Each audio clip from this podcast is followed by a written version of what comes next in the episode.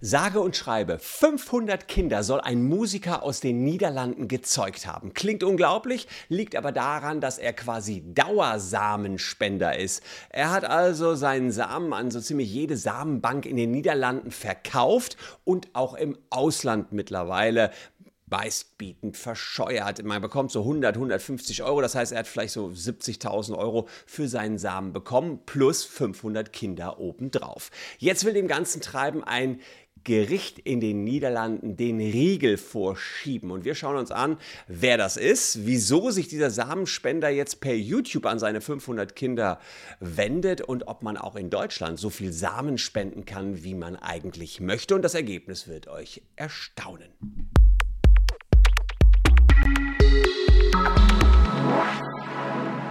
Hallo, ich bin Christian Solmecke, Rechtsanwalt und Partner bei WBS Legal in Köln. Und ich würde mich sehr freuen, wenn ihr ein Abonnement für diesen Kanal dalassen würdet. Wir haben ja immer wieder kuriose Rechtsthemen und das Thema hier finde ich schon sehr kurios. Ein Musiker aus den Niederlanden ist ein Seriensamenspender. So sieht der Kerl aus. Der heißt Jakob Meyer und er wendet sich witzigerweise per YouTube an seine Fans, vielleicht an seine Kinder. Ja, die, wenn er 500 Stück hat, dann dürften die mittlerweile auch YouTube äh, verstehen. Ja, und da sieht man hier, er sagt allen 18-Jährigen ihren größten Fehler.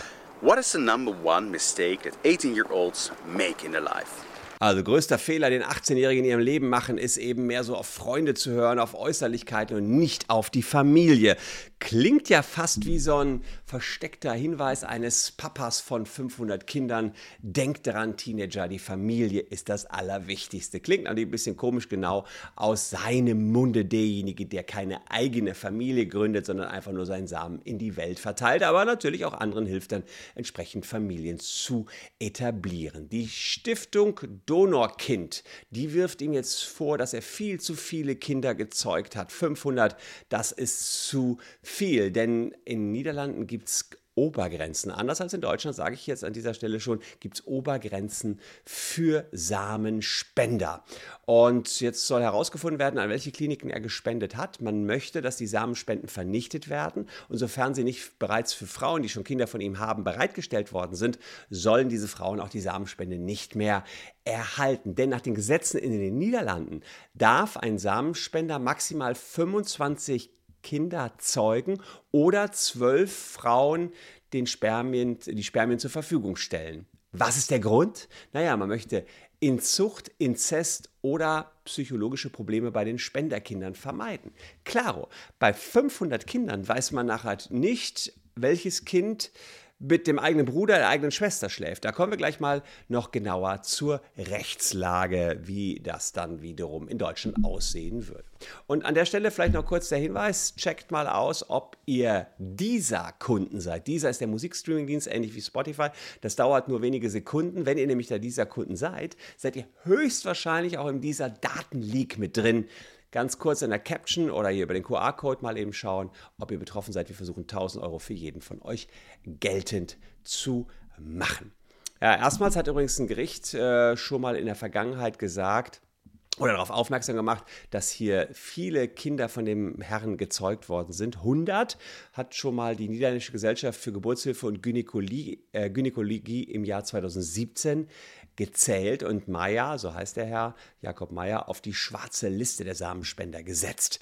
Das reichte aber nicht. Er ist dann ins Ausland gegangen, hat übers Internet Werbung gemacht und der Vorsitzende der Donorkind-Stiftung sagte, er hat über das Internet eine globale Reichweite und macht Geschäfte mit großen internationalen Samenbanken. Des Weiteren soll er angeblich Decknamen benutzen, um weiterhin dort Samen zu spenden. Denn klar, ich habe es eingangs gesagt, wenn man so 100, 150 Euro pro Samenspende bekommt, hat er hier 50.000 bis 75.000 für seine Samenspenden bekommen. Jetzt schauen wir uns mal an, welche Strafen nach deutschem Recht drohen könnten und wie die Rechtslage bei Samenspendern hier aussieht. Also, es gibt in Deutschland, anders als in den Niederlanden, keine rechtsverbindliche Regelung, wie viel Kinder durch den Samen eines Samenspenders entstehen dürfen. Also interessant, da sind die Niederländer vielleicht schon weiter, moderner als wir Deutschen. Ähm, dennoch ist es so, dass man sich beim Samenspenderregister registrieren muss, damit äh, den Kindern, die durch die Samenspende entstanden sind, ermöglicht werden kann, ihr Recht auf Kenntnis der Abstammung geltend zu machen. Und das ist schon sehr weit vorne geregelt. Hier seht ihr Paragraph 2 äh, des Gesetzes zur Errichtung eines Samenspenderregisters.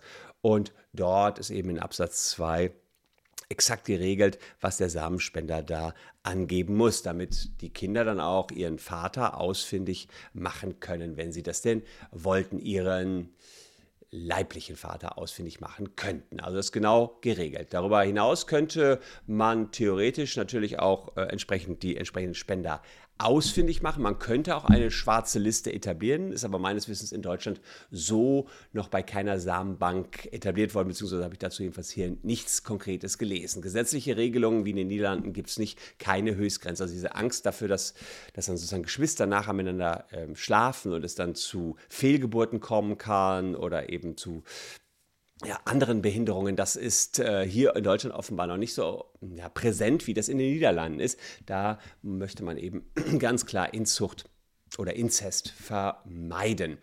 Es ist aber so, dass einige Samenbanken hier in Deutschland die Zahl der gezeugten Kinder auf 15 reduzieren. Ja, ähm, da wäre es also tatsächlich möglich, auch in Deutschland, dass der Musiker an einigen Samenbanken hier abgewiesen werden würde.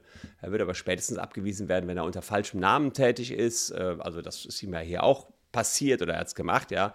Äh, denn die entsprechenden Register müssen den Namen haben, sonst droht den Bußgeld von 5000 Euro.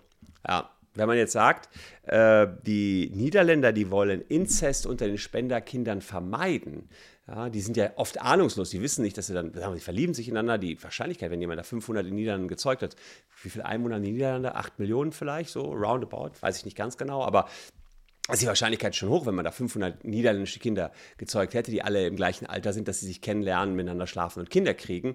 Äh, und das soll ja vermieden werden. Und äh, ja, im Samenspenderregister ist äh, ja, das nicht so ausdrücklich hier festgelegt. Ja. Äh, Hintergedanke des Gesetzgebers äh, ist äh, in Deutschland natürlich schon, dass Inzest auch unter Strafe gestellt ist. Ja. Das ist 173 Strafgesetzbuch. Ja. Also wenn ihr mit eurer Schwester schlaft, ähm, ist das eine Straftat? Schauen wir uns mal an, Beischlaf zwischen Verwandten oder ähm, also entweder mit euren, äh, mit euren Verwandten in Auf, äh, ja, äh, schlaft oder eben mit den Elternbeischlaf vollziehen würde. Das wäre hier alles verboten.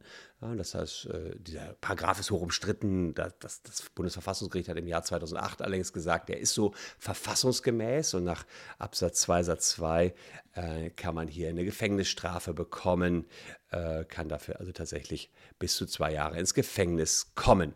Also hier Ebenso werden leibliche Geschwister bestraft, die miteinander den Beischlaf vollziehen. Also äh, das kann tatsächlich bei einer blutsmäßigen Abstammung zu einer Straftat führen, wenn zwei biologische Geschwister Sex miteinander haben. Das gilt auch für Halbgeschwister übrigens. Strafbar ist das Ganze aber nur, wenn das auch vorsätzlich geschieht. Das heißt, man muss von der Abstammung wissen. Wer das nicht weiß, macht sich auch nicht strafbar. Ja, das gilt natürlich auch für leibliche Abkömmlinge. Also das heißt, wenn der Samenspender mit seiner Tochter Sex hätte, der war ja noch relativ jung, wer weiß, wann er damit angefangen hat, vielleicht verliebt er sich in jemanden, dann ist es seine Tochter, wäre theoretisch auch eine Straftat, aber tatsächlich dann nicht strafbar, weil der subjektive äh, Tatbestand fehlen würde. Das heißt, man weiß ja nichts davon. Ja, wie sollen die Geschwister denn voneinander wissen? Dazu hat der BGH, Bundesgerichtshof ein Urteil gesprochen, ja, wie man als Spenderkind etwas über seine Abstammung erfahren kann. Wichtiges Urteil aus dem Jahr 2015. Die Leitsätze zeige ich euch mal. Die mittels künstlicher Insemination gezeugten Kind kann gegen den Reproduktionsmediziner einen aus den Grundsätzen von Treu und Glauben folgenden Anspruch auf Auskunft über die Identität des Samenspenders haben. Also man hat tatsächlich einen Anspruch auf Auskunft, der sich gegen den Mediziner richtet. Ja, und der Anspruch setzt kein bestimmtes Mindestalter des Kindes voraus.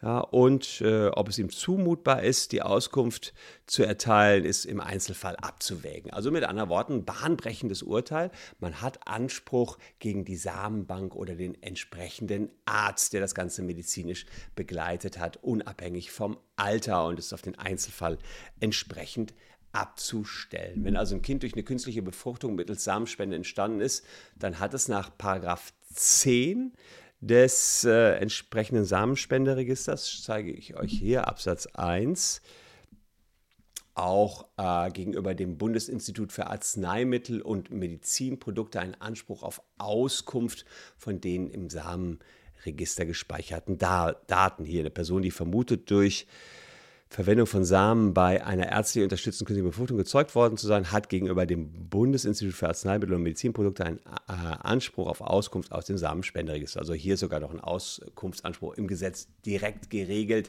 neben dem, was der Bundesgerichtshof ausgeurteilt hat. Ja, dann fragt man sich doch als nächstes, okay, wenn das doch so ist und ich kenne dann meinen Vater, wird es dann teuer für den? Und was bedeutet das für unseren niederländischen Musiker, wenn alle 500 Kinder davon erfahren, dass sie von dem stammen und plötzlich vielleicht Unterhalt haben wollen? Dann wird es ja relativ teuer werden. Das ist in Deutschland in 1600d BGB geregelt. Schauen wir da mal rein. Gerichtliche Feststellung der Vaterschaft, Absatz 4 steht drin äh, extra geregelt ist, ein Kind durch eine ärztlich unterstützte künstliche Befruchtung in einer Einrichtung medizinische Versorgung unter heterogener Verwendung von Samen gezeugt worden, der dem Spender einer Entnahmerichtung zur Verfügung gestellt wurde, so kann der Samenspender nicht als Vater dieses Kindes festgestellt werden. Das heißt, hier wollte man in Deutschland jedenfalls die Samenspender schützen und kann sie dann eben entsprechend nicht zur Vaterschaft ranziehen, wenn man durch künstliche Befruchtung mit dem Samen eines Mannes entsprechend ein Kind gezeugt hat. Ja, aber es ist auch tatsächlich so, dass das Kind im Ernstfall nicht ohne Unterhalt dastehen würde, falls es keinen rechtlichen Vater hat. Es gibt ja neuerdings auch die Möglichkeit für Singlefrauen, dass die Kinderwunsch haben, eine künstliche Befruchtung durchführen zu können. Das ist mittlerweile zulässig. Machen nicht alle Kinderwunschkliniken, aber das ist äh, zulässig. Und die wenigen Kliniken, die das machen, fordern aber finanzielle Sicherheiten für das Kind, da das Kind dann nur ein Elternteil hat. Und insofern wird eine Garantieperson benötigt, die zusätzlich zur Mutter den Kindesunterhalt verpflichtend übernimmt und gewillt ist, Unterhaltsvertrag, einen entsprechenden Unterhaltsvertrag abzuschließen. Ja, also interessanter Fall aus den Niederlanden. Hier versucht man, das wilde Spenden eines Mannes zu stoppen damit es eben keine Folgeprobleme für die Kinder gibt. Und äh, ja, ich äh, bin mal da zu eurem Input gespannt. Es ist immer so ein bisschen heikel, auch der Inzestparagraf ist natürlich eine sehr heikle Angelegenheit. Es ist schon oft diskutiert worden, ist das nicht in einer freien Selbstbestimmung, aber mh, hm, man weiß einfach, dass es zu Fehlbildungen kommen kann, wenn äh, Bruder und Schwester miteinander Kinder zeugen. Und deswegen hat man es offenbar unter Strafe gestellt. Es wird sehr diskutiert, ob das strafbar sein soll.